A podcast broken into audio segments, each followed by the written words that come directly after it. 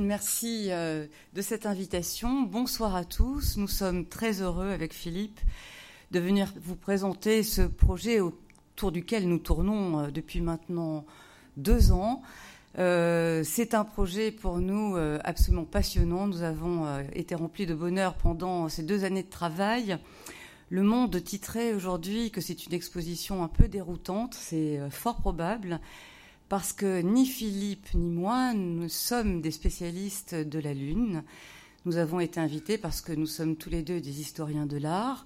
Pardon de commencer par moi, mais moi plutôt spécialiste du XXe et du XXIe siècle. Et tout ce qui procède concerne Philippe. C'est la raison pour laquelle je pense que vous l'entendrez euh, un peu plus ce soir. Voilà. Donc, euh, nous ne sommes pas des spécialistes de la Lune, et donc nous avons moissonné, collecter, dériver, beaucoup dériver et rassembler tout un corpus de, pièces que nous avons sollicitées et en fonction des retours, des prêts qui nous, est, euh, qui nous étaient faits, nous avons construit un propos que nous allons vous, vous raconter aujourd'hui. Alors évidemment, vous avez tous en tête certaines œuvres. Vous pourrez nous dire, nous demander tout à l'heure pourquoi nous n'avons pas pensé à telle œuvre ou telle œuvre. C'est un sujet absolument infini qui nous a bien entendu conduit à opérer des choix, à prendre certaines directions que nous allons donc euh, vous présenter. Voilà, donc nous allons en fait suivre le fil de, l'exposition, partons plutôt de, ce voyage euh, réel pour en envisager ensuite les différents enjeux, certaines conséquences existentielles, sociologiques, peut-être politiques. Nous verrons ensuite euh, les différentes observations de la Lune pour en envisager les différents visages. Nous continuerons par ces incarnations et ensuite un long voyage artistique et poétique.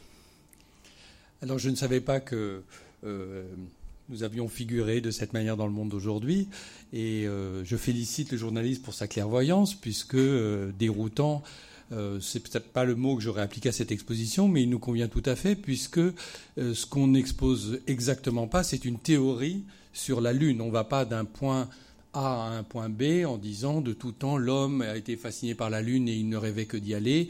Et crac, en 1969, il a réussi. Fin rideau. Donc ce n'est pas l'histoire qu'on raconte. On, nous la commençons à l'envers en célébrant cet anniversaire, euh, donc qui a été euh, la cause de, de ce euh, initial de ce projet, le noyau, la, racine de ce projet. Mais nous avons choisi de faire croître ce projet non pas dans cette direction de la technologie, de la conquête spatiale, ni de l'héroïsme même, enfin des sujets qui sont réels et positifs, mais plutôt de voir dans ce voyage eh bien, l'une des manifestations, peut-être la manifestation la plus extraordinaire de cette relation que l'homme a choisi d'avoir avec la Lune, relation qui est euh, plus euh, désirée, plus symbolique qu'autre chose, puisqu'il y a aussi euh, beaucoup de cultures ou de moments où finalement on a considéré la Lune aussi avec ironie et même avec indifférence. Mais pour en venir à l'épisode fondateur de notre projet, eh bien, il s'agit de ce premier pas de l'homme sur la Lune, de deux hommes en fait, euh, euh, Armstrong et Buzz Aldrin, dans la nuit du 20 au 21 juillet, euh, pas 2019, ça sera l'anniversaire, mais 1969.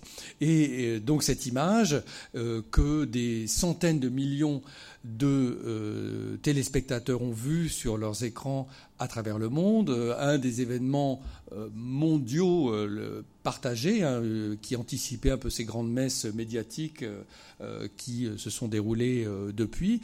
Tout comme la Lune était observable partout dans le monde depuis que l'humanité peut la regarder, eh bien, on ne regardait plus la Lune, on regardait la télévision, ce qui est le sujet aussi d'une des œuvres que peut-être vous verrez dans l'exposition. Et cet événement a été fixé d'une manière que nous avons choisi de montrer, poétique, par Tim Guidal, un photographe israélien qui a fait l'ancêtre d'une capture d'écran en photographiant justement cette télévision sur laquelle apparaît ce, euh, cette jambe hésitante de cet homme qui va, pour la première fois dans l'histoire de l'humanité, être dans, sur un autre monde, un monde pour lequel il n'a pas été euh, fait. Voilà, donc cette pièce s'intitulait justement Portrait d'une jambe gauche, et comme tu le disais, tente de célébrer aussi ce moment terriblement humain, cette conscience que cet homme a eue d'accomplir un geste absolument euh, extraordinaire et miraculeux. Et cette idée aussi que 500 millions de personnes ont assisté en même temps à cet instant miraculeux, crée une idée de communauté. Je crois que précédemment, il n'y avait pas eu d'autres instants euh, autant regardés en direct par une grande partie de l'humanité. Peut-être, oui, le mariage ou le couronnement d'Élisabeth II. Voilà. Donc 500 millions de personnes, à l'époque c'était beaucoup, la télévision était bien moins répandue qu'aujourd'hui, donc ça constitue un événement euh, absolument euh, fédérateur. Certains d'entre vous l'ont peut-être vécu ou s'en souviennent de très longtemps mais ça constitue évidemment un moment inoubliable. Et ce premier homme, euh, dont l'image est prise en fait par une caméra de, sécurité hein, qui, était sur la fusée, ce premier homme, Neil Armstrong, en avait bien conscience et donc a hésité quelques secondes. Alors, euh, nous avons notre l'exposition s'appelle La Lune, mais en fait, elle ne parle pas de la Lune, elle parle de l'homme surtout, et de l'homme qui est en relation, même dans cette relation tellement extravagante, d'aller mettre le pied dessus par laquelle on, commence. Et l'idée de cet homme qui dépasse ses, propres limites, hein, qui est peut-être ce qui est le plus extraordinaire dans cet accomplissement. On a choisi d'en montrer aussi la, fragilité à côté de l'héroïsme, avec justement ces choses qui permettent à cet animal un peu démuni que nous sommes de survivre dans un milieu qui n'est pas fait pour lui. Donc vous voyez ce casque de Michael Collins, donc qui vient de la mission Apollo 11, qui est présenté euh, dans les galeries du Grand Palais grâce au musée de l'espace de Washington, et les objets aussi parfois euh, émouvants que les astronautes ont choisi d'emmener dans le maigre bagage auquel ils avaient droit. Par exemple, pour Michael Collins, son rasoir et euh, sa crème à raser qui était. Il a abandonné tout sur Terre, mais pas ça. Voilà, c'est une merveilleuse vanité de se dire que dans la conscience de cet acte héroïque, cet homme voulait quand même être rasé et apparaître aux images, euh, voilà, tel qu'il avait envie d'apparaître. Buzz Aldrin, lui, avait amené euh, de quoi célébrer une communion. Voilà, donc lui, c'était quelque chose de plus mystique, de plus religieux, de plus spirituel. Le troisième, lui, euh, a voulu euh, rester lui-même. Alors nous, nous, présentons à côté de ces reliques, comme nous les appelons entre nous, de, la mission d'Apollo 11, un ensemble extraordinaire de photographies qui vient d'une collection privée euh, parisienne, qui nous montre presque toutes les photographies réalisées par ces trois hommes, Collins, Aldrin et Armstrong, pendant la mission d'Apollo 11, en sachant que la collecte des échantillons sur la Lune et la réalisation des photographies étaient les deux buts euh, affiché scientifique de cette mission qui a évidemment avant tout peut-être un caractère symbolique, comme le montre le fait sur cette image de planter le drapeau américain au nom de l'humanité, mais c'est quand même le drapeau américain qui est planté euh, sur la Lune. Parle-nous un peu de ce geste.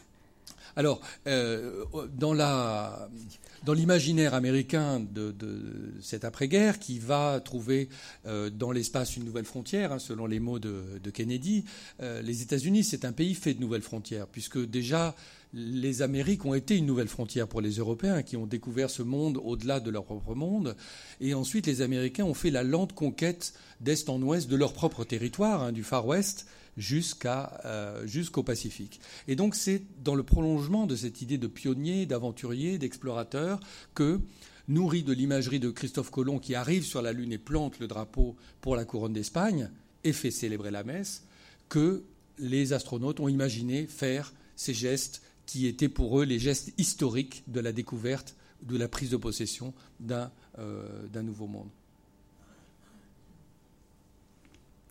Alors là, nous vous montrons la réalisation. C'est peut-être euh, un peu, un peu vulgaire de le montrer comme ça, mais d'une pièce d'un jeune artiste euh, d'origine roumaine. Il s'appelle Mircea Cantor. Il vit en France et il parcourt le monde. Et c'est un artiste qui s'intéresse à la genèse, au pouvoir symbolique des images. Et donc, il a reproduit, euh, vous le verrez, comme sur le sol lunaire, le premier pas de l'homme sur la Lune. Donc c'est une œuvre praticable dans laquelle il, invite les visiteurs à poser euh, eux-mêmes leurs pas, donc dans une idée de, à l'échelle terrestre, hein, vraiment de, de comprendre un petit peu ce qui a pu se passer euh, dans la tête de ces hommes. Mais en réalité, ça n'est pas l'image du premier pas, mais du deuxième, parce que c'est une photo qu'a prise Buzz Aldrin, mais dans notre imaginaire à tous, dans notre cerveau, c'est cette image qui est imprimée. Et donc, il faut bien aussi prendre la mesure de, euh, du pouvoir des images, de, celles que l'on voit grâce à la collection qui est montrée au début de, l'exposition, dans le cadre de la guerre froide et de ce qui se jouait entre les soviétiques et les américains. Vous savez que finalement, à quelques jours euh, d'écart, euh, les Russes n'ont pas réussi à arriver sur la Lune avant les Américains et que donc les États-Unis ont remporté cette première manche et que ces images ont participé au récit de la construction d'une nation et que ce sont souvent les images des vainqueurs, évidemment, qui l'emportent. Voilà, donc c'est une pièce qui remet en jeu euh, le pouvoir symbolique, euh, propagandiste, euh, bien entendu, de ces images.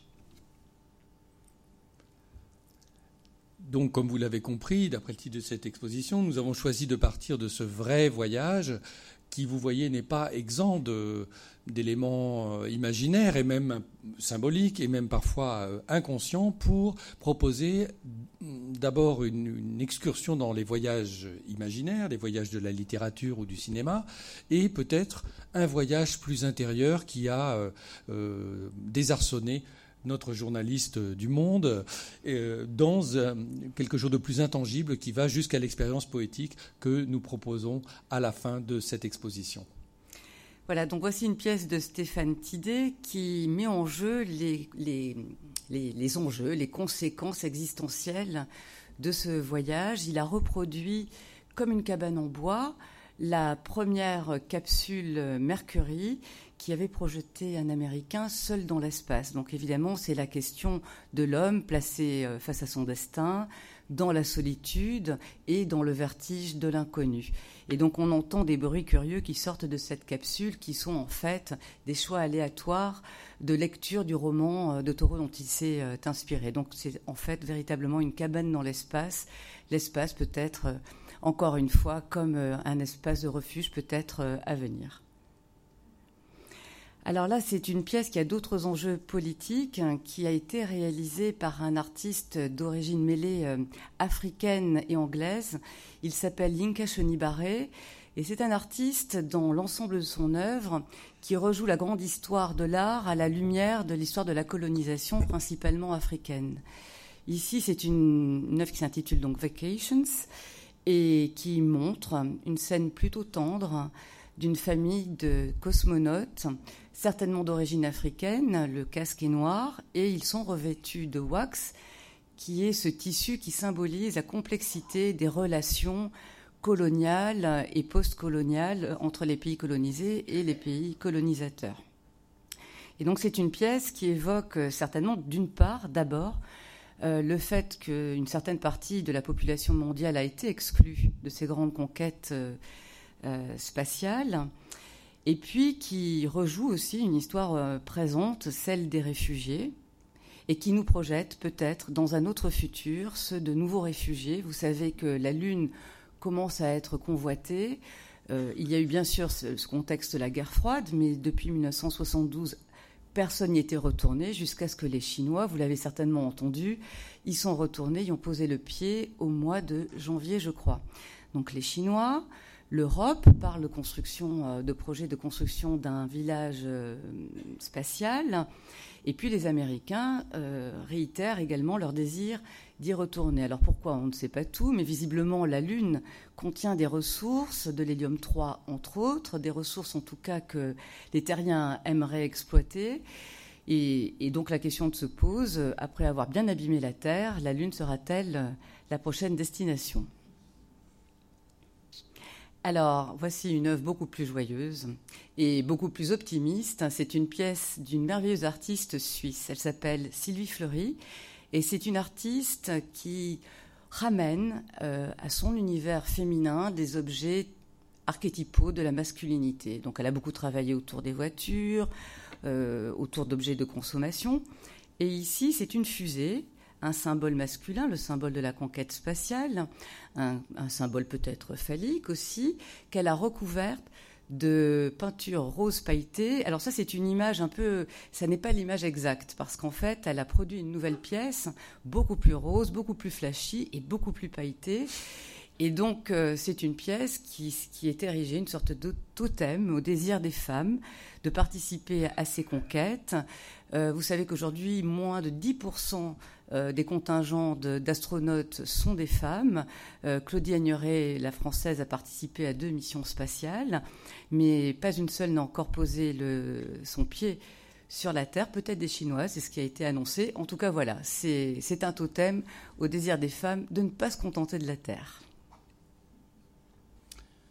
dans les voyages évoqués euh, brièvement, donc il y a, il faut euh, donner une place euh, particulière au cinéma, puisque la littérature, évidemment, est faite dans l'imagination de celui qui lit et dans celle de l'auteur, évidemment.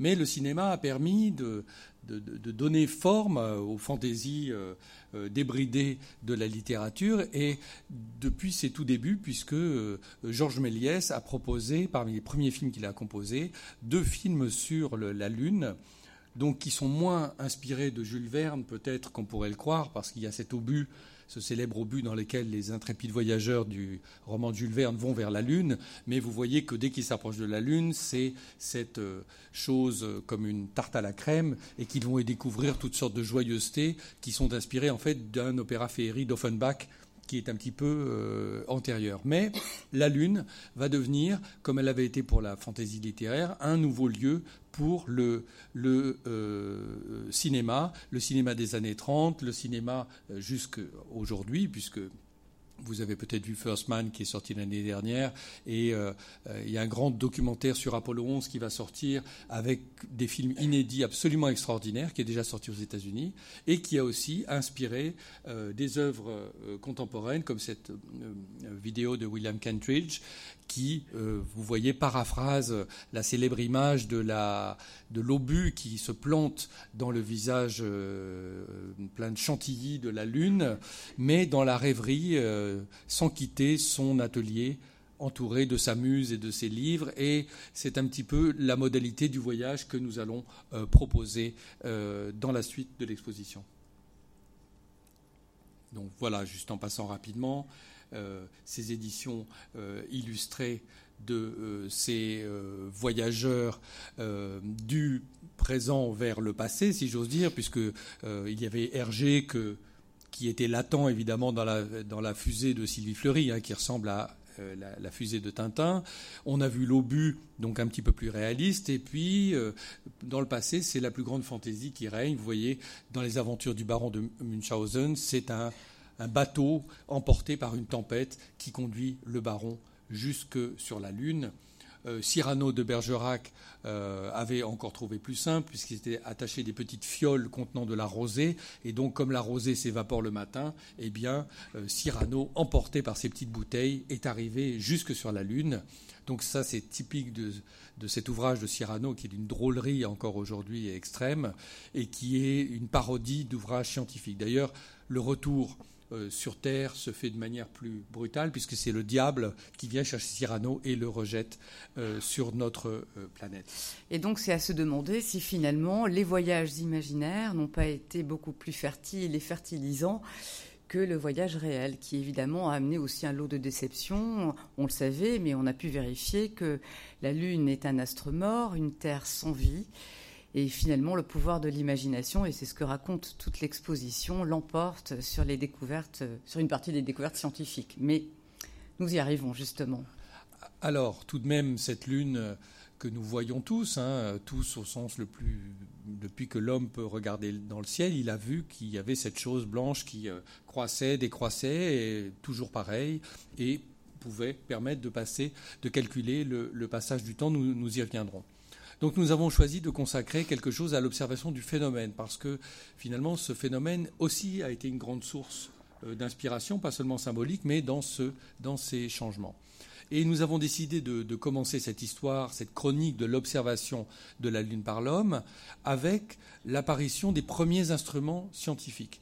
C'est-à-dire, de la même manière que l'homme a fabriqué des engins pour mettre son pied sur la Lune, c'est-à-dire dépasser les limites que la nature lui a données, eh bien, tous les outils qu'il a fabriqués, comme l'os dans, jeté dans l'espace dans l'Odyssée de l'espace de Stanley Kubrick, qui se transforme en vaisseau spatial, depuis que ce singe a tenu un outil qui prolongeait sa volonté par quelque chose, on s'est doté d'instruments pour dépasser nos propres limites. Alors pour voir plus loin, on a inventé la lunette et le télescope. C'était à la fin du XVIe siècle et nous avons la chance extraordinaire de pouvoir vous offrir euh, le premier dessin conservé euh, fait par un homme qui a observé la Lune avec un instrument fabriqué par l'homme.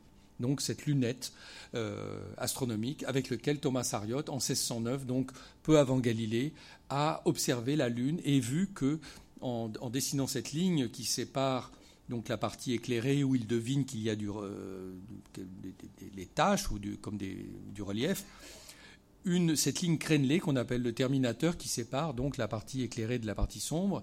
Et cette, cette ligne est tremblante et assurée et montre que la Lune a du relief, que la Lune est accidentée.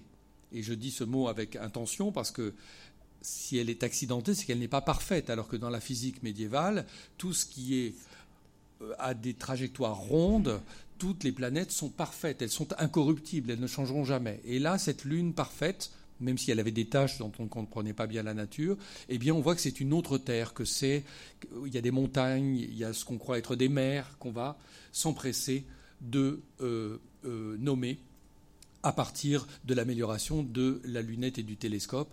Alors nous vous présentons aussi, donc juste contemporain de ce premier dessin, le livre de Galilée euh, de 1610, Le Messager des étoiles, avec ses premières images déjà tellement euh, euh, vertigineuses de la Lune, telle que personne ne l'avait jamais vue avant, avec la lunette de Galilée.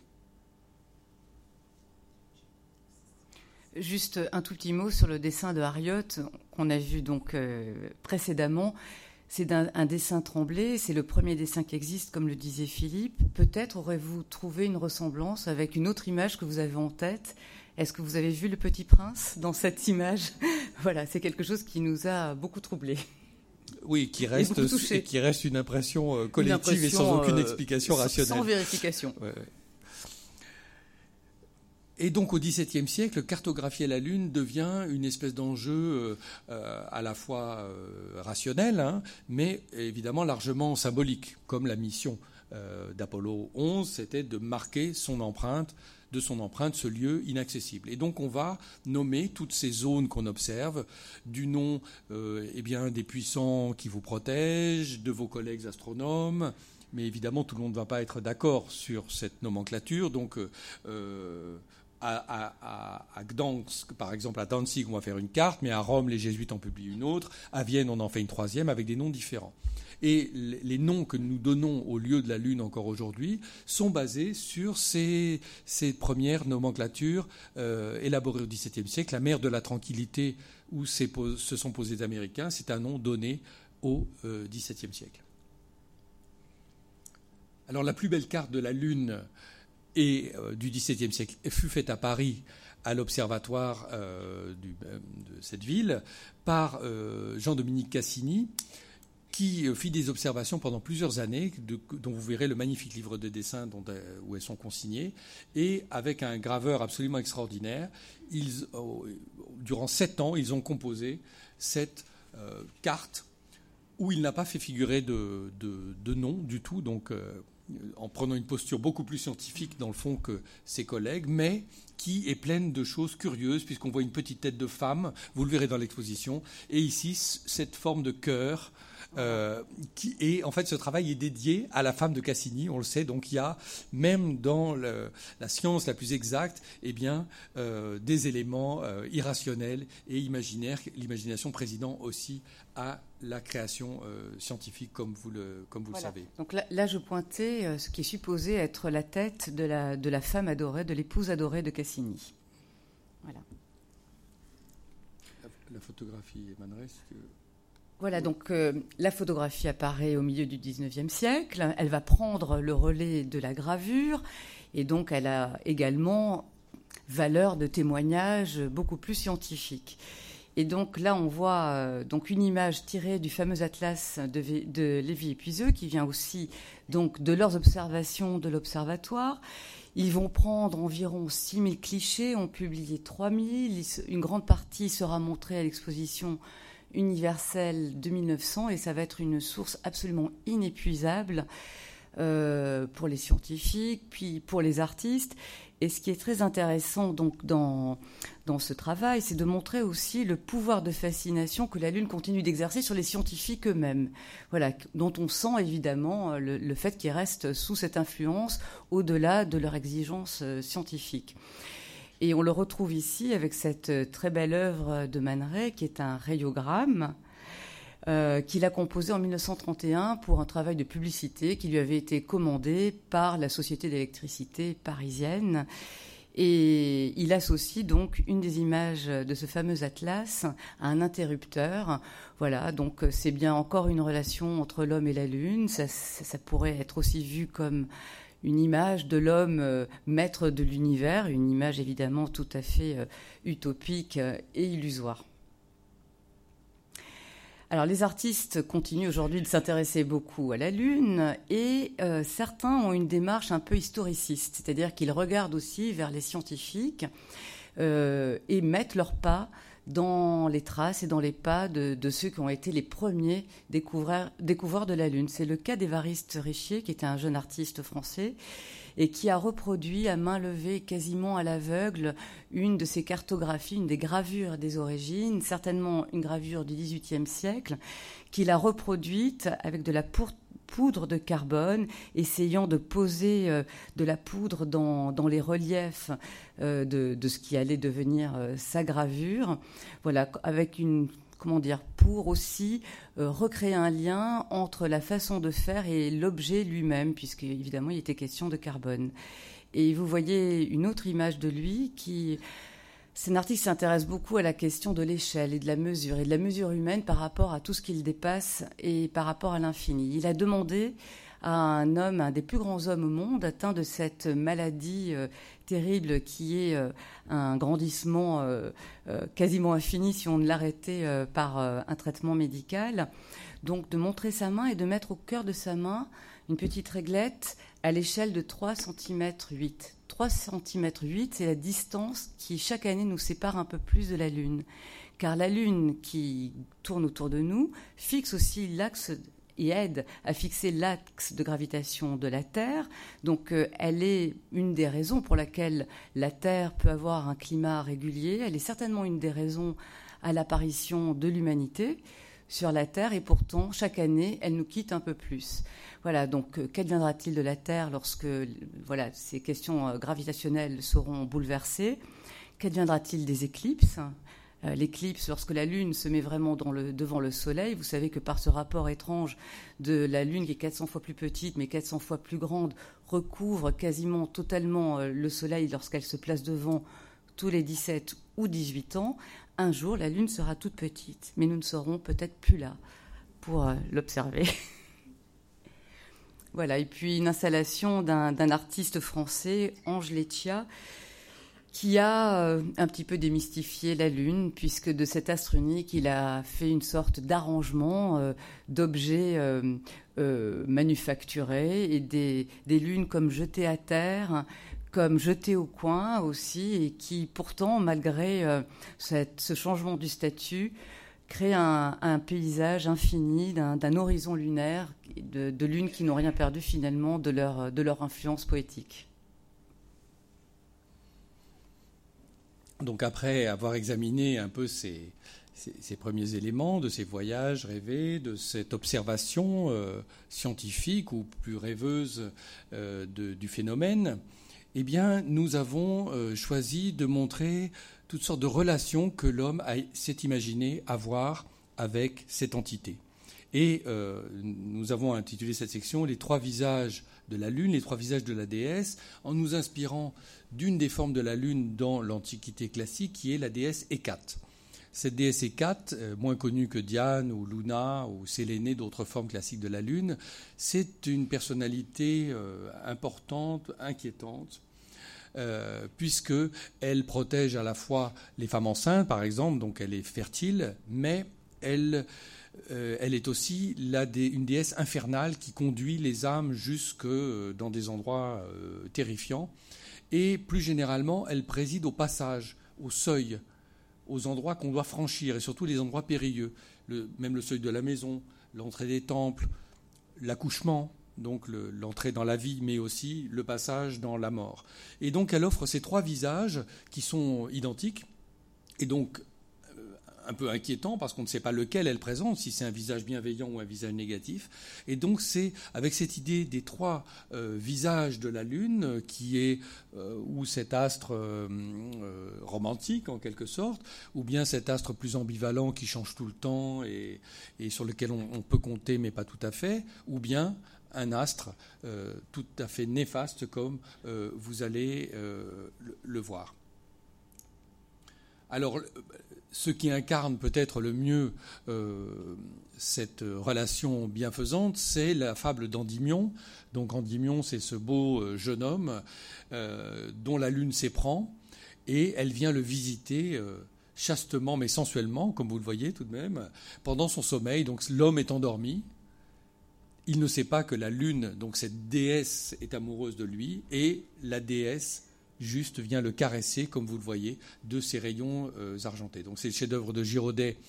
Euh, peint euh, à Rome à la fin du XVIIIe siècle, un tableau qui a eu un énorme retentissement et qui a déplu aussi, parce que de montrer en cette période de héroïque et néoclassique, un homme languide et offert comme une nymphe dans un tableau de Titien, eh bien c'était tout à fait étonnant, même si le sujet est classique. Mais l'idée que la Lune nous aime, puisque c'est le sujet de ce tableau, est tout de même remarquable et c'est une idée euh, qui va aussi nous accompagner au fil de l'exposition. Alors un Endymion moderne avec cette pièce, cette très jolie photo de Laurent Pernaud. Donc vous l'avez compris, on met en regard des pièces euh, de, toutes époques et des pièces d'aujourd'hui, dans le fond pour euh, montrer que voilà, il y a des constantes, il y a une relation universelle qui prend des, des facettes différentes, mais il y a un fond commun dans cette humanité d'hier comme d'aujourd'hui.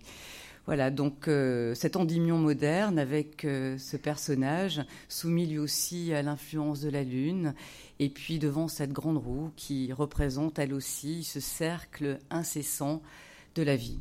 C'est extraordinaire euh, quand on a, choisi cette pièce que j'aime beaucoup parce que elle s'appelle Entre deux. Donc c'est des gens un peu perdus entre le jour et la nuit, entre quelque part et ailleurs. Et entre deux, c'est cette idée du seuil exactement qu'incarne Hécate de ce moment périlleux euh, du passage. Alors je dois vous dire aussi que c'est un grand bonheur pour les jeunes artistes d'être présentés dans une exposition euh, historique comme celle-là. Euh, ils en conçoivent une grande fierté de se retrouver placés dans une histoire de l'art, car les artistes d'aujourd'hui sont seuls face à leur création. Il n'y a pas encore d'exégèse de leur œuvre, il y a peu de critiques, et finalement ils sont toujours un peu perdus. Et donc je crois que ça leur fait et du bien et plaisir de se retrouver euh, reliés euh, dans cette euh, grande histoire de l'art. Alors la lune, cette lune amoureuse en quelque sorte, eh bien, elle protège aussi les amoureux. Elle leur offre l'intimité de la, la, nuit, hein, qui, on dit, la nuit d'un voile obscur couvrait encore les airs, et donc on peut, à la faveur de la nuit, se retrouver sans être dérangé par personne ou presque. C'est le cas dans ce tableau qui montre les amours malheureuses de Francesca da Rimini avec son beau-frère, ce n'était pas une bonne idée, surtout quand, le mari, euh, l'apprend et vous voyez sa main déjà qui agrippe la, balustrade et s'apprête à euh, les tuer tous les deux.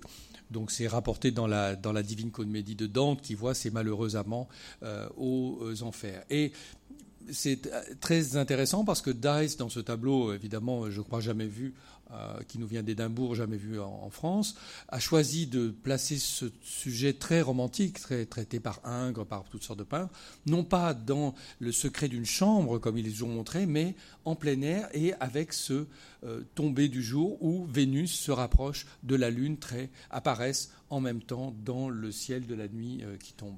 Alors nous sommes accompagnés justement pour regarder certaines de ces œuvres par les astrophysiciens du Palais de la Découverte qui ont choisi certains des tableaux ou certaines des œuvres pour écrire des cartels plus scientifiques qui nous donnent des informations que nous, ne connaissons pas, nous ne possédons pas. Donc il y a eu une très jolie relation avec eux aussi qui nous éclaire un tout petit peu différemment.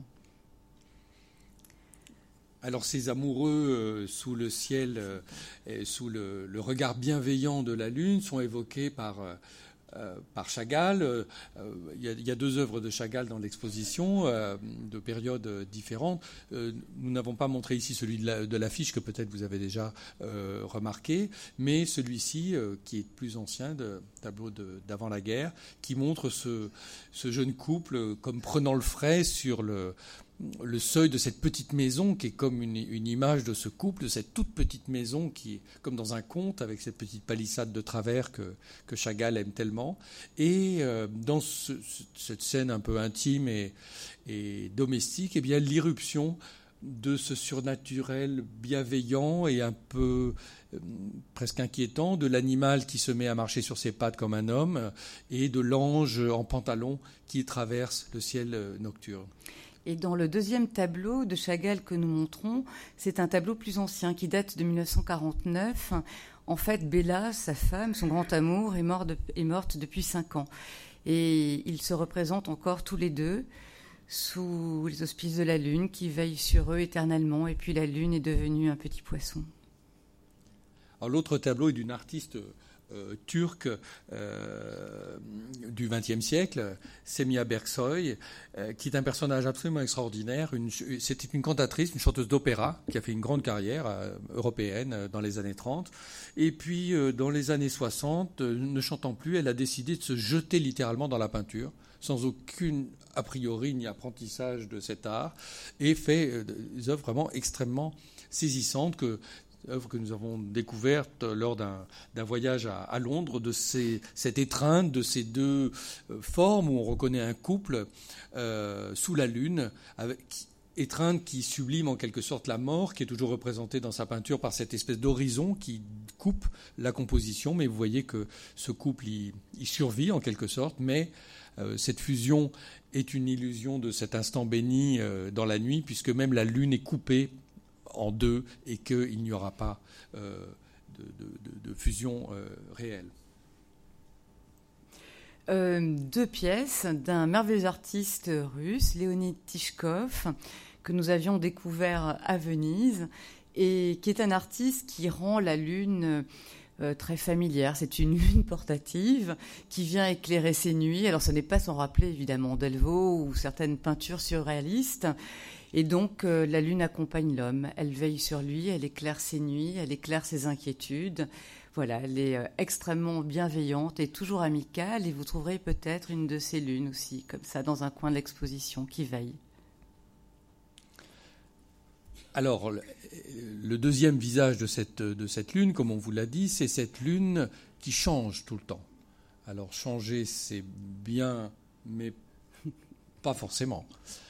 Et c'est ce que montre cette allégorie de l'inconstance, donc peintre euh, par Abraham Janssen, un peintre caravagesque euh, hollandais du début du XVIIe siècle, où, euh, en suivant donc les prescriptions de l'iconologie de Ripa, il nous montre l'inconstance sous les traits d'une femme, assez légèrement vêtue, comme vous voyez, qui tient dans une main la lune, qui est, par son caractère changeant, un emblème de l'inconstance, et de l'autre, si, nous n'avions pas bien compris, un crustacé, parce que les crustacés marchent aussi bien en avant qu'en arrière et sur le côté, et donc sont l'image de l'indécision, de, la chose qui ne sait pas euh, euh, où se euh, diriger. Alors, cette, allégorie, le fait qu'elle soit sous les traits d'une femme n'est peut-être pas tout à fait anodin, puisque dans la théorie des humeurs qui euh, gouvernait la médecine euh, depuis l'Antiquité et, jusqu'au XVIIIe siècle pratiquement, on pensait que les femmes étaient d'un naturel plus humide que les hommes. Et donc, comme la Lune agit sur les liquides, ce qu'on a observé depuis longtemps et qui a été confirmé par Galilée et l'observation des marées, eh bien, donc la Lune avait forcément une plus grande influence sur la tête des femmes, y causant sûrement plus de mal que de bien et en particulier était responsable de ces humeurs changeantes, voire lunatiques des femmes. Et puis il se trouve aussi qu'à partir du XVIIe siècle, les femmes se mettent à avoir une importance plus grande dans la société, dans les salons, dans la vie intellectuelle, parfois dans la vie politique. Et tout d'un coup, elles sont donc chargées, taxées, euh, créditées d'inconstance par les hommes. C'est très curieux comme phénomène.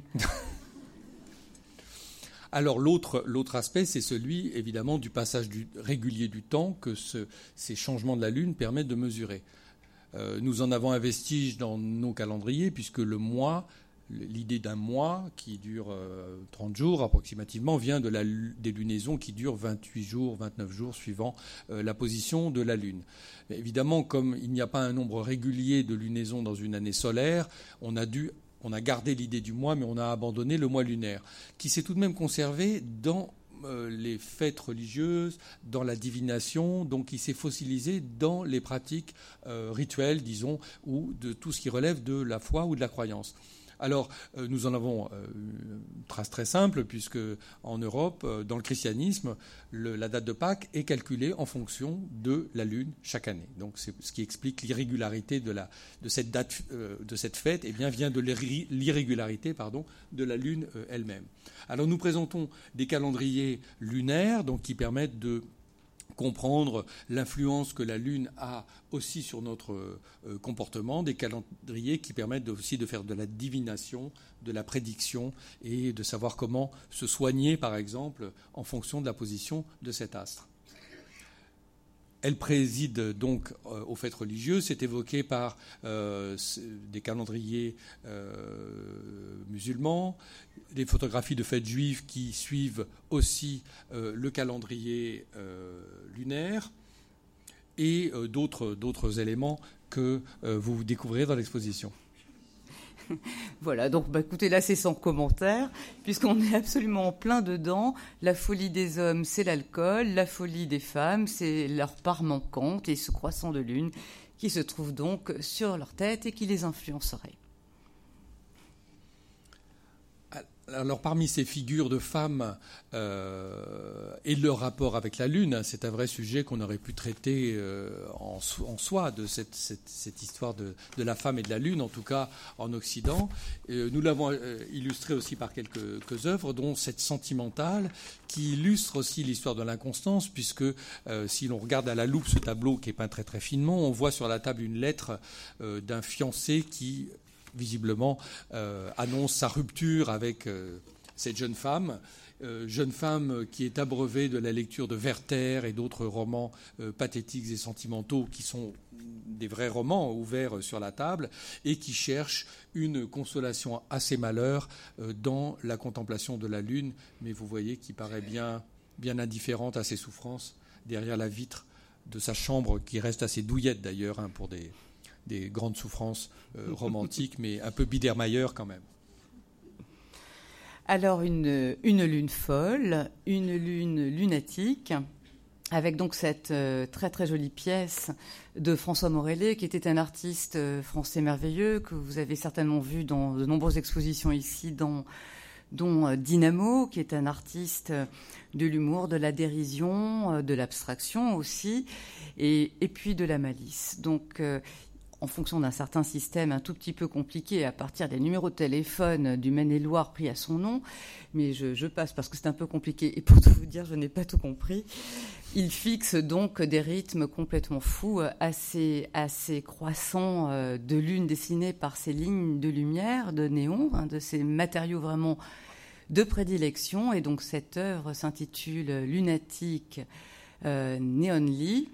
Évidemment, le, terme de lunatique, euh, aujourd'hui, représente des personnes, qualifie des personnes à l'humeur un petit peu changeante, mais longtemps a plutôt qualifié des femmes euh, hystériques ou atteintes de folie. Et c'est un terme qui a toujours été étonnamment plutôt rapproché euh, des femmes plus que des hommes. Alors cette influence... Ah pardon. Non, non, très bien. Ah, on ne peut pas tout dire. Voilà, mais on, on on y reviendra. On y reviendra. Voilà, un autre astre, euh, Kadaratia, qui a installé une, cet astre euh, qui nous domine d'une certaine façon et qui bouge, qui tourne de façon un peu indifférente et de façon surtout incessante, vous le, vous le verrez, avec euh, cet astre composé d'une sorte de magma des origines. Vous le savez certainement, la Lune est fille et sœur de la Terre. Elle est née de nos entrailles après une collision avec euh, un autre corps étranger, Theia, il y a je ne sais plus combien de milliards d'années. Donc il y a une origine, un fond absolument commun. Et donc dans ce magma, ce chaos des origines, il a piqué deux symboles très importants qui sont les deux symboles de son origine duale. Euh, le croissant euh, de l'islam et l'étoile de David. Et donc euh, cette très belle installation permet de projeter ces deux symboles, ces deux formes sur les murs tout autour, qui laissent présager, on l'espère, d'un avenir apaisé. Alors, une autre pièce contemporaine qui est une éclipse d'une chasseuse d'éclipses invétérée. Elle s'appelle Anne-Véronica Jensen. C'est une artiste belge qui vit entre la Belgique et la France car elle enseigne aux Beaux-Arts de Paris. Et donc, c'est une chasseuse d'éclipses. Et donc, tous les 17 ans ou 18 ans, elle part, elle monte le Kreuzberg, elle part dans les déserts de Mongolie, soumise, bien entendu, aux caprices de la météo. C'est une chasse qui est très compliquée et, qui peut être infertile si les nuages et les perturbations s'en mêlent. Et là, elle a filmé donc en temps réel une éclipse en Turquie.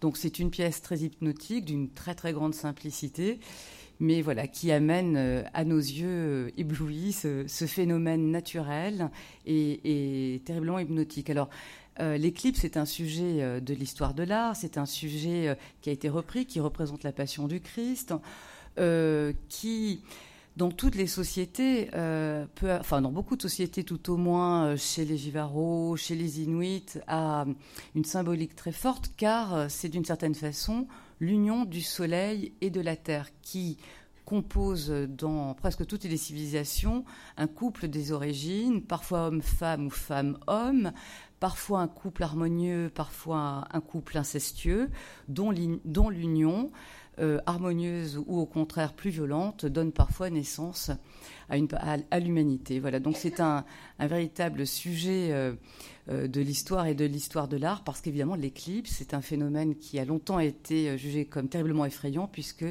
c'est l'arrivée, l'irruption de la nuit en plein jour. avec euh, une autre façon de relire ce temps et, le temps aussi euh, de, l'histoire des sciences, avec cette très jolie pièce de, l'américaine Lisa Oppenheim qui a repris des images historiques, des images scientifiques, des premières photographies de Draper, qu'elle a reproduites à la lumière, à la révélation plutôt de la lumière de la Lune. Donc ces images contiennent leur sujet dans leur sujet et dans leur forme et dans leur existence même. Alors, nous en venons donc à cette, euh, cette lune plus inquiétante, plus sombre, euh, si c'est un peu étrange de dire ça, de cet astre de la nuit qui n'est pas un astre de vie, qui ne produit pas de chaleur, qui produit une lumière, mais une lumière blanche qui rend tout gris, sans vie, qui donne la couleur de la mort à tout ce qu'il touche, et euh, dans la nuit aussi se déroulent euh, toutes sortes de choses inquiétantes qui ne peuvent pas se euh, placer sous les rayons scrutateurs du, Soleil. Alors la salle qui y est dévolue est, dominée peut-être par ce grand tableau de Pierre Vafflard, un tableau de 1802, donc peut-être une date qui peut surprendre.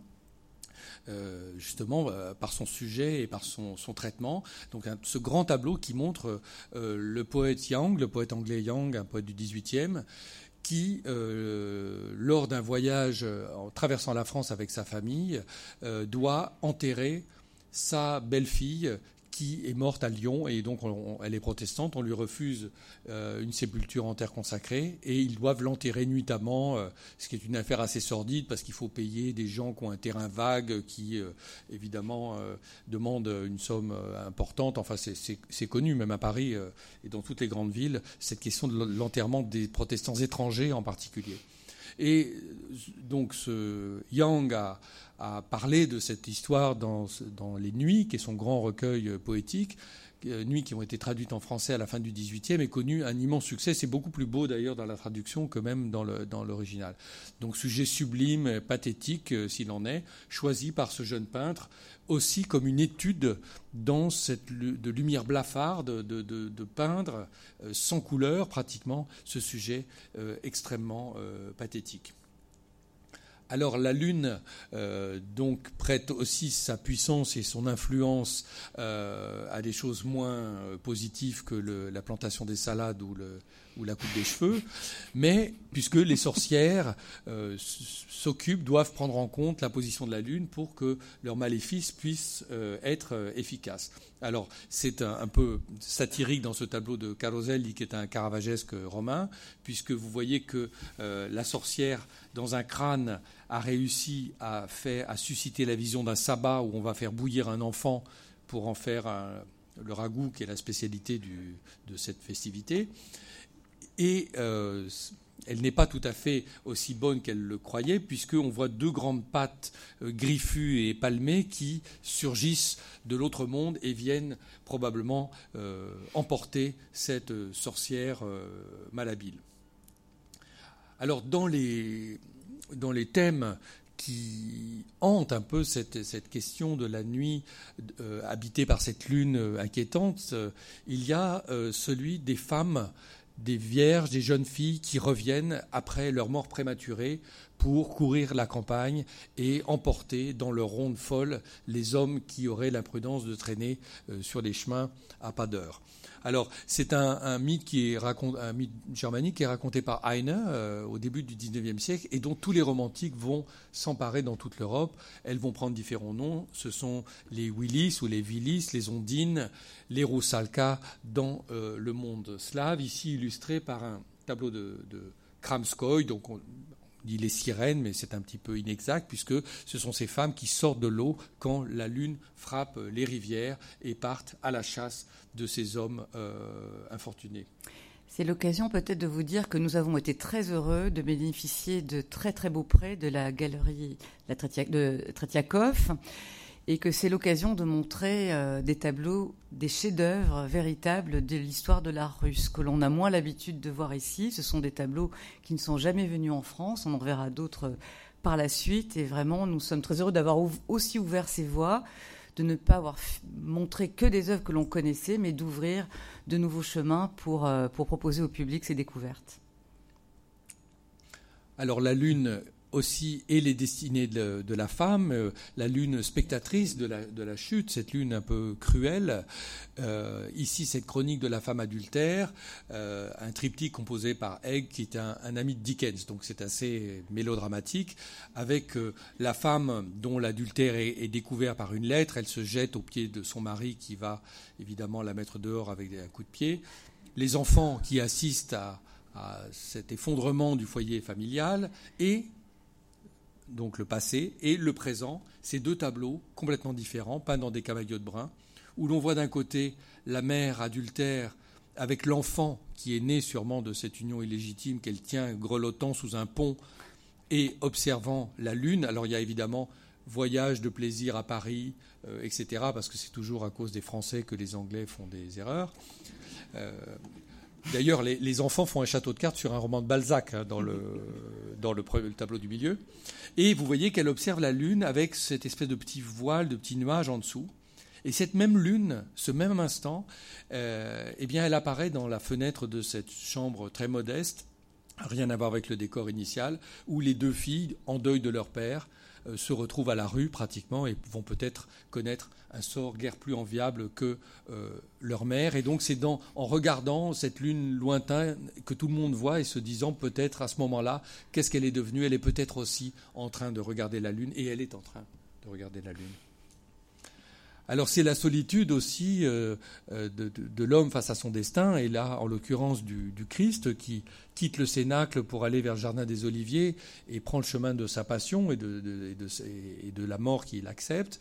Et au moment où, donc dans cette foule des apôtres qui se dissout un petit peu en sortant de la scène et qui vont l'abandonner presque euh, complètement dans la suite de cette nuit, le Christ s'arrête un instant et contemple cette lune que nous ne voyons pas, lune qui est son destin, puisque euh, la lune est aussi une image de l'humanité du Christ, donc ce n'est pas sa divinité, qui serait le soleil, mais la lune qui réfléchit cette divinité, lune qui va être euh, éclipsée euh, dans la mort, comme disaient les théologiens du XVIIe siècle. Et évidemment, lune où le lunatique trouve euh, la conclusion de son destin dans euh, le suicide, comme dans ce tableau de Lucas Velasquez. Vous voyez le, poète qui va se donner la mort et tomber dans ce monde qui ressemble beaucoup à celui de Goya, d'ailleurs, dont c'est un des, euh, suiveurs. Enfin, lune, cet astre spectral qui semble de sa lumière blafarde, un peu scruter le vivant dont il, offre une espèce de radiographie en pleine décomposition, vous voyez, de ces espèces d'entrailles d'animaux de, de, de forme négative. C'est un tableau de 28 qui est un des premiers tableaux proprement surréalistes de Salvador Dali que nous sommes très heureux de présenter. Voilà, donc ensuite nous passons à cette partie intitulée La Lune est une personne et les différentes incarnations que l'homme a créées pour amener la Lune à sa mesure et à son échelle. Donc, euh, comme je le disais tout à l'heure, vous allez le voir, très très souvent, la Lune devient une femme et prend le corps d'une femme. Mais vous le verrez aussi, elle peut être un homme ou partie d'homme dans d'autres civilisations. Alors cette rotonde, vous la découvrirez, de cette, rotonde avec toutes ces personnifications de la Lune sont dominées par trois figures de, Diane, dominées par la Diane de Houdon de 1790, donc cette, femme euh, glaciale, superbe et hautaine qui court d'un pied léger à la recherche de ses proies, puisque Diane c'est la Lune, mais c'est aussi une redoutable chasseresse. Et si l'on s'aventure à la contempler, eh bien, on sait ce qui arrive on ne survivra pas à cette euh, expérience. Donc, vous voyez l'ambiguïté aussi de cette figure euh, de, déesse qui est comme offerte, mais lointaine, froide et distante, et parfaitement incarnée par Diane. Alors, la nudité aussi de, cette féminine dans cette toute petite incrustation qui vient du palais de Marie, qui est une, des œuvres les plus anciennes de l'exposition, où on voit cette déesse nue, ce qui est très rare au Proche-Orient. Vous voyez, c'est tout petit, c'est gravé euh, euh, dans de l'ivoire, et qui porte comme une petite corbeille cette lune euh, sur sa tête. Alors la lune est une femme. Hein, la Lune est une femme comme les autres, euh, avait-on envie d'écrire à un certain moment, mais pas toujours, comme l'a dit Alexia, puisque parfois c'est un homme ou un enfant, comme ici, le dieu Ronsu, chez les Égyptiens, qui est une lune, qui est aussi le fils d'autres dieux, euh, d'Amon et de Mout, en l'occurrence, quand il a cette forme d'enfant, avec cette mèche typique des enfants. Mais il est aussi représenté en momie, comme le dieu Osiris. Donc, vous voyez tous ces aspects qui se mêlent et se superposent de manière extrêmement riche et complexe et peut-être déroutante. Mais en tout cas, on ne peut pas dire la lune, c'est la femme. Non, la lune, ça peut être un singe, ça peut être un oiseau, ça peut être toutes un sortes. Poisson et un, poisson. Ça peut être aussi cette figure très mystérieuse et euh, tellement archaïque de la déesse Tanit, euh, qui est une déesse euh, phénicienne, carthaginoise, symbolisée par ce petit triangle qui est comme une silhouette de poupée, mais en fait on n'est pas sûr que ce soit vraiment anthropomorphique, qui représente cette déesse qui est la compagne du dieu Baal. Et elle est même son visage, Salambal, c'est-à-dire Salambo. C'est la grande prêtresse de Tanit, du célèbre roman de euh, Flaubert. L'une euh, qui est aussi euh, une possibilité pour l'homme de devenir cette divinité proche et, lointaine. Vous voyez ce monument dédié par des parents à une petite fille qui est morte trop tôt et qui est représentée, portraiturée avec un croissant de lune sur la tête, car la lune, c'est le lieu où vont ces âmes un peu en attente, comme d'ailleurs ces Willis du monde germanique, hein, de ces jeunes femmes qui dorment dans les eaux sous la protection de la Lune. C'est ce seuil sur lequel l'homme a mis son pied en, 69. Et voilà, vous découvrirez ces différentes incarnations en homme, en femme ou en autre chose, euh, en Asie, en Afrique et ailleurs. Alors peut-être un dernier mot sur une incarnation peut-être plus inattendue, c'est le rapport de la Vierge dans le christianisme, dans le catholicisme en particulier, avec la Lune, puisque euh, elle y est constamment associée. D'abord parce que euh, la Lune n'a pas de propre lumière, comme nous l'avons dit. Elle ne fait que refléter celle du Soleil. Et donc la sainteté de la Vierge provient du fait qu'elle reflète celle du Christ euh, qu'elle a porté. Euh, mais ça ne suffirait pas à fonder une iconographie véritablement lunaire de la Vierge s'il n'y avait pas l'Apocalypse de Saint Jean. Euh, l'apôtre décrit dans les multiples visions de l'Apocalypse, celle d'une femme qui apparaît, les pieds sur la lune, la tête couronnée d'étoiles, le manteau couvert du ciel, et elle est dans les douleurs de l'enfantement, et un dragon s'apprête à attend pour dévorer cet enfant. Donc on a, on a euh, commenté cette scène depuis euh, le, début du christianisme comme étant une allégorie de la Vierge qui va enfanter le Christ, le serpent étant évidemment le mal. Et donc la Vierge a emprunté cette iconographie cosmique à cette femme de l'Apocalypse, donc du croissant et des étoiles sur sa tête. Et vous voyez comme elle navigue confortablement dans, ce, dans cette petite barque euh, cosmique euh, à travers les, les, airs. Et ce sera l'iconographie normale de l'Immaculée Conception depuis la fin du Moyen Âge, où la, Vierge est montrée dans ce petit croissant de la Lune, piétinant le serpent du mal. Alors dans le monde hispanique, on avait une grande vénération pour cette forme de la Vierge, de l'Immaculée Conception, et eh bien on fabriquait ces petits croissants d'argent qu'on pouvait ajouter à n'importe quelle statue de la Vierge pour la transformer dans cette image particulièrement euh, vénérée. Alors, un, ultime renversement de ces personnifications quand cette image, évidemment positive et bienveillante, de cette Vierge qui aide le bien à triompher du mal par l'incarnation du Christ, se transforme en une image négative à nouveau, qui est celle de la Reine de la Nuit.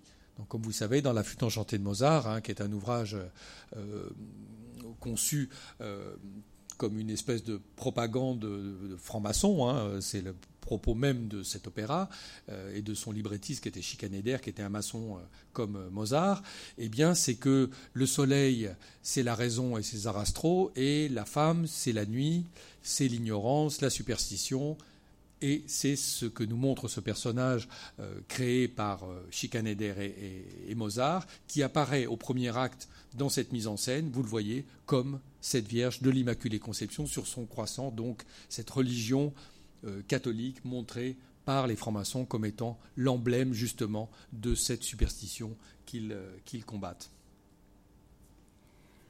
Alors nous allons arriver au terme de ce voyage, de cette exploration des différentes relations euh, euh, de l'humanité avec la Lune, de cette Lune vue depuis la Terre à échelle d'homme, cette surface dans laquelle l'humanité se projette, écrit sa propre histoire, conjure ses tourments, ses peurs, cet astre à qui on a confié euh, beaucoup de ses croyances, euh, projeter beaucoup de ses fantasmes, demander d'expliquer aussi beaucoup des phénomènes inexpliqués euh, jusqu'à maintenant. Il s'agit de savoir si aujourd'hui, après les découvertes qui ont été réalisées, la Lune aurait perdu de ses pouvoirs d'influence. Certainement pas. En tout cas, les artistes nous prouvent absolument le contraire. Et c'est véritablement à ça que l'on voudrait confier les visiteurs, c'est-à-dire vivre cette expérience à travers une promenade artistique, à travers des œuvres très librement associées. Alors dans l'espace, vous verrez bien entendu qu'elles ont été associées euh, pour euh, de nombreuses euh, sympathies, reconnaissances formelles ou symboliques, mais cette dernière partie est encore plus libre que le reste, et c'est peut-être ça qui a été qualifié finalement de déroutant, parce qu'il s'agit à chacun de créer son propre chemin de revenir aussi à travers la Lune, de revenir vers soi. Donc c'est vraiment une expérience que l'on a espérée artistique, existentielle, mais aussi poétique. Donc euh, ce que l'on va peut-être faire, si vous le voulez bien, c'est terminer cette conférence en vous lisant quelques poèmes de, l'anthologie qui, accompagne euh, le catalogue. Et que Philippe a, conduite. Et dont vous trouverez d'ailleurs, il y a, sur certains cartels, ne sont pas les mêmes d'ailleurs, euh, certains tableaux sont accompagnés comme commentaires juste d'un poème. Alors on ne voudrait pas être trop long. Et si vous voulez bien, je vais commencer parce que ça sera difficile de terminer avec ça. Et je crois que de nous deux, il n'y a que moi qui, qui vais pouvoir lire celui-là. Donc ça va être. C'est un extrait. Et, je ne vous lis pas tout parce que c'est un tout petit peu long. Voilà, c'est un poème de Jean Dauvray qui a vécu au XVIe, XVIIe siècle. Et ce poème s'intitule Parallèle de la Lune avec la femme. La Lune et la femme légère ne diffèrent pas de beaucoup. Si l'une est prompte en sa carrière, l'autre a bientôt frappé son coup. La Lune serait toujours noire si le soleil ne la baisait, et la femme serait sans gloire si l'homme ne la caressait je saute.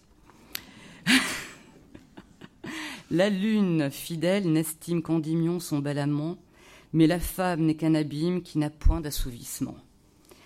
Si la lune Actéon transforme en cerf pour avoir vu son cul, il n'y a d'homme, ô cas énorme, que femme ne change en cocu. Bref, ce qui plante plus de bornes, c'est qui moins les fait rapporter, c'est que la lune porte corne et la femme les fait porter. À toi. Il pouvait pas le faire. Alors, nous ne nous sommes pas concertés dans notre choix, donc c'est très bien, parce que je vais répondre par la lune offensée, tout de même. De Charles Baudelaire, dans les tableaux parisiens, peut-être pas son plus connu poème sur la lune. Donc c'est un sonnet de 1868.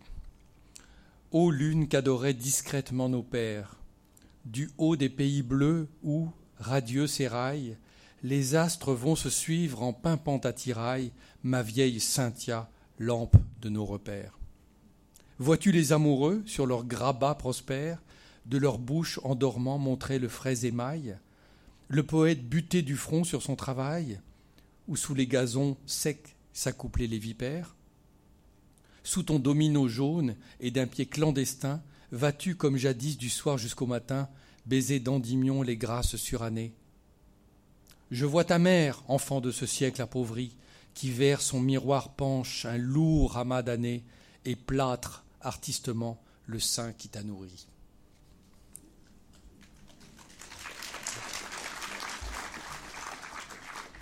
Mon dernier, et qui aura le mot de la fin. Jacques Prévert, La lune et la nuit. Cette nuit-là, je regardais la lune. Oui, j'étais à ma fenêtre et je la regardais, et puis j'ai quitté ma fenêtre. Je me suis déshabillée, je me suis couchée. Et puis alors la chambre est devenue très claire. La lune était entrée. Oui, j'avais laissé la fenêtre ouverte et la lune était entrée. Elle était là, cette nuit-là, dans ma chambre, et elle brillait. J'aurais pu lui parler, j'aurais pu la toucher, mais je n'ai rien fait. Je l'ai seulement regardée. Elle paraissait calme et heureuse. J'avais envie de la caresser, mais je ne savais pas comment m'y prendre, et je restais là, sans bouger. Elle me regardait, elle brillait, elle souriait, alors je me suis endormie et quand je me suis réveillée, c'était déjà le lendemain matin et il y avait seulement le soleil au-dessus des maisons.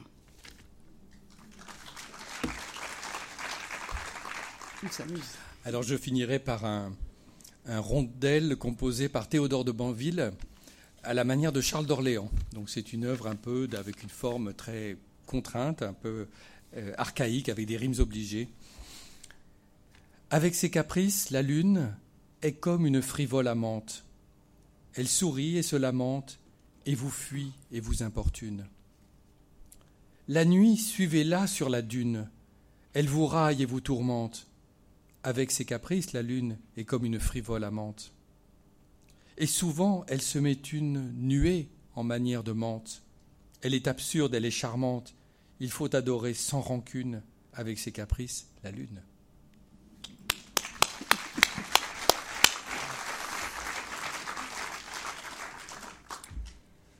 Merci et. Bon voyage C'est à vous.